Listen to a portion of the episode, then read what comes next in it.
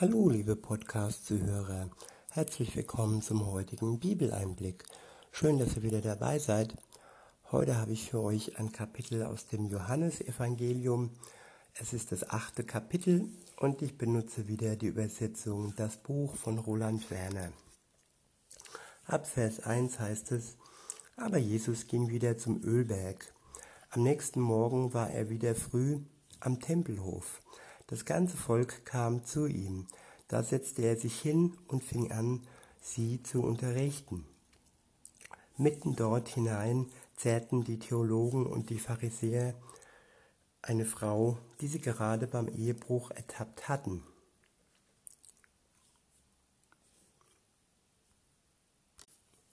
Hallo liebe Podcast-Zuhörer, herzlich willkommen zum heutigen Bibeleinblick. Schön, dass ihr wieder dabei seid Heute habe ich für euch einen Psalm. Es ist der Psalm 91. Ich benutze wieder die Übersetzung Das Buch von Roland Werner. Der Psalm ist überschrieben mit Unter dem Schatten des Allmächtigen. Ab Vers 1 heißt es, Wer unter dem Schutz des Höchsten lebt, der findet Ruhe im Schatten des Allmächtigen. Ich wiederhole, Wer unter dem Schutz des Höchsten lebt, der findet Ruhe im Schatten des Allmächtigen. Ja, Schutz sind ganz verschiedene Zustände in der Welt. Man fühlt sich geschützt, weil man viel Reichtum besitzt. Es ist aber oftmals ein Schutz, der trügerisch ist, weil Reichtum muss nicht immer beständig sein, Reichtum muss nicht immer wirklich zuverlässig und sicher sein. Und auch wenn es Menschen sind, die äh, in unserer Nähe sind und wo wir denken, wir fühlen uns geschützt durch unseren Partner, durch die Familie, das sind alles rein äußerliche ähm, geschützte Räume und Beziehungen. Aber wirklich ge geschützt kann man nur sein, wenn man unter dem Schutz des Höchsten lebt. Und wirkliche Ruhe und Frieden hat man nur, wenn man im Schatten des Allmächtigen ist. In Vers 2 heißt es weiter, ich sage zu Adonai, meine Zuflucht und meine Festung, mein Gott, auf den ich vertraue. Ich wiederhole, ich sage zu Adonai, meine Zuflucht und meine Festung, mein Gott, auf den ich vertraue. Denn er bewahrt dich vor dem Fangnetz des Jägers, vor der Pest, die Verderben bringt. Unter seinen Schwingen bringt er dich, und unter seinen Flügeln kannst du dich verstecken. Unter seinen Schwingen birgt er dich, und unter seinen Flügeln kannst du dich verstecken. Ein Schutzschild, ja ein Schutzwall ist seine Treue. Treue, das ist eine Eigenschaft, die, ja, sie ist wunderbar, wenn man sie erleben kann. Und äh, Menschen sind nur bedingt treu.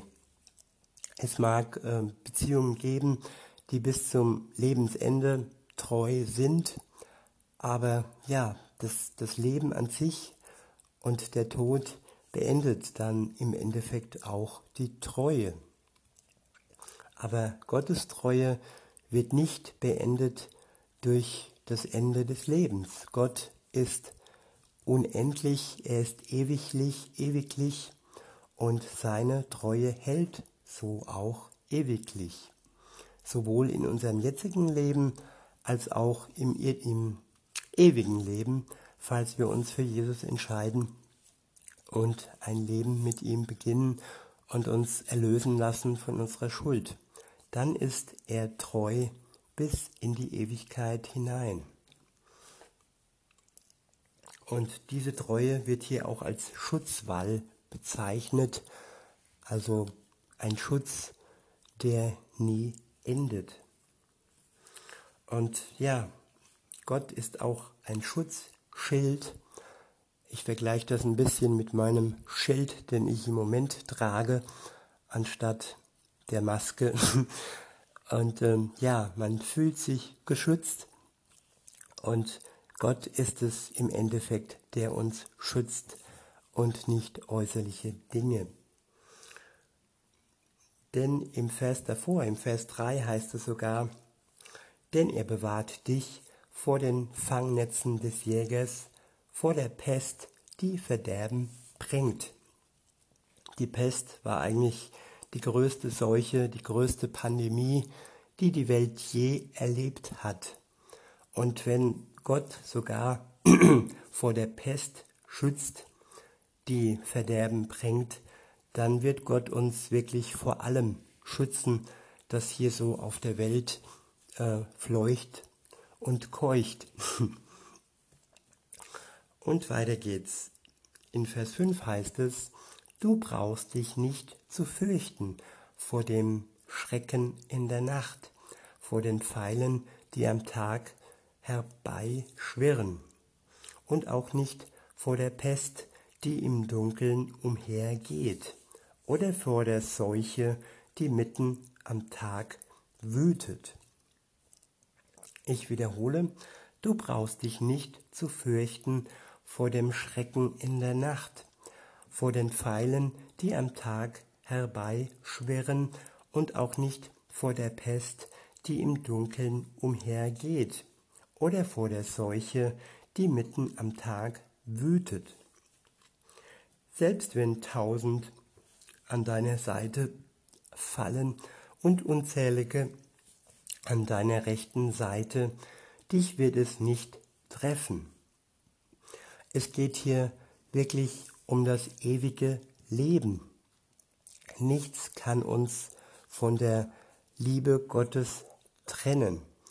Wer sich wirklich für Jesus entscheidet, der hat die Ewigkeit sicher und dem, ähm, der ist nicht nur mehr verbunden mit seinem irdischen Körper, der vergänglich ist und der durchaus von Krankheiten heimgesucht wird, aber es geht hier wirklich um die Ewigkeit.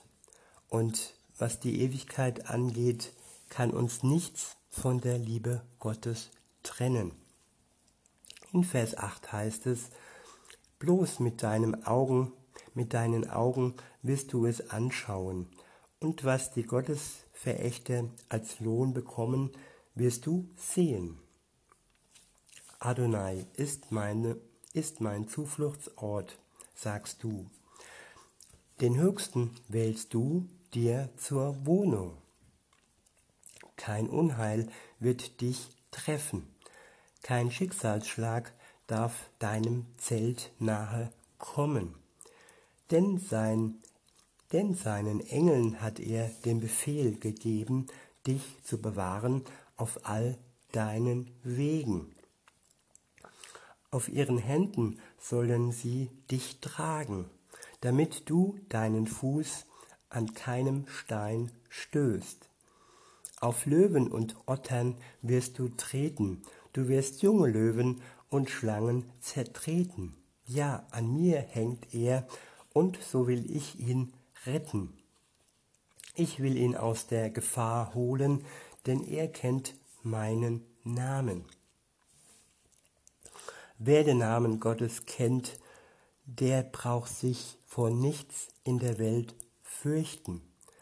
Denn Gott sagt selbst hier, ich will ihn aus der Gefahr holen, denn er kennt meinen Namen. Gott der Vater, Gott der Sohn und Gott der Heilige Geist. Das sind die Bezeichnungen Gottes. Und wer diese drei kennt, der braucht nichts fürchten. Weiter heißt es, weil er zu mir ruft, will ich ihn erhören. Ich bin bei ihm in der Bedrängnis. Ich reiße ihn heraus und bringe ihn zu Ehren. Ich wiederhole, weil er zu mir ruft, will ich ihn hören.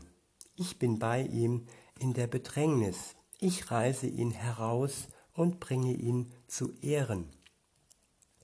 Am Anfang steht der Ruf zu Gott.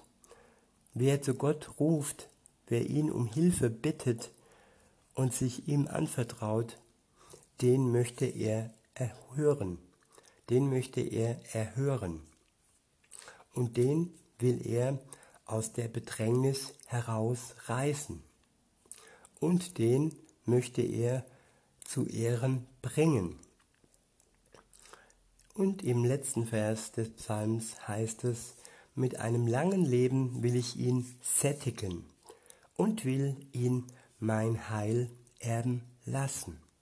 Ich wiederhole, mit einem langen Leben will ich ihn sättigen und will ihn mein Heil erleben lassen. Gott erleben, das ist möglich. Und er schenkt ein wirklich kostbares Leben. Er schenkt ein erfülltes Leben. Ein Leben voller Freude, voller Geborgenheit, voller Liebe.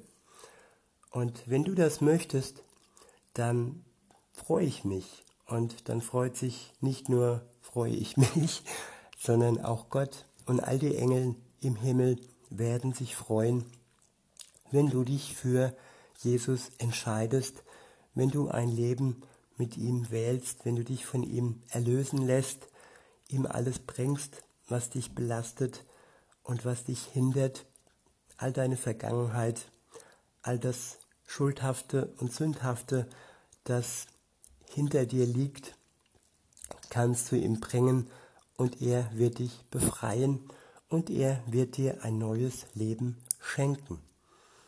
Beginne heute und bete zu ihm, bring ihm alles und er wird dir Freude schenken. In diesem Sinne wünsche ich noch einen schönen Tag und sage bis denne.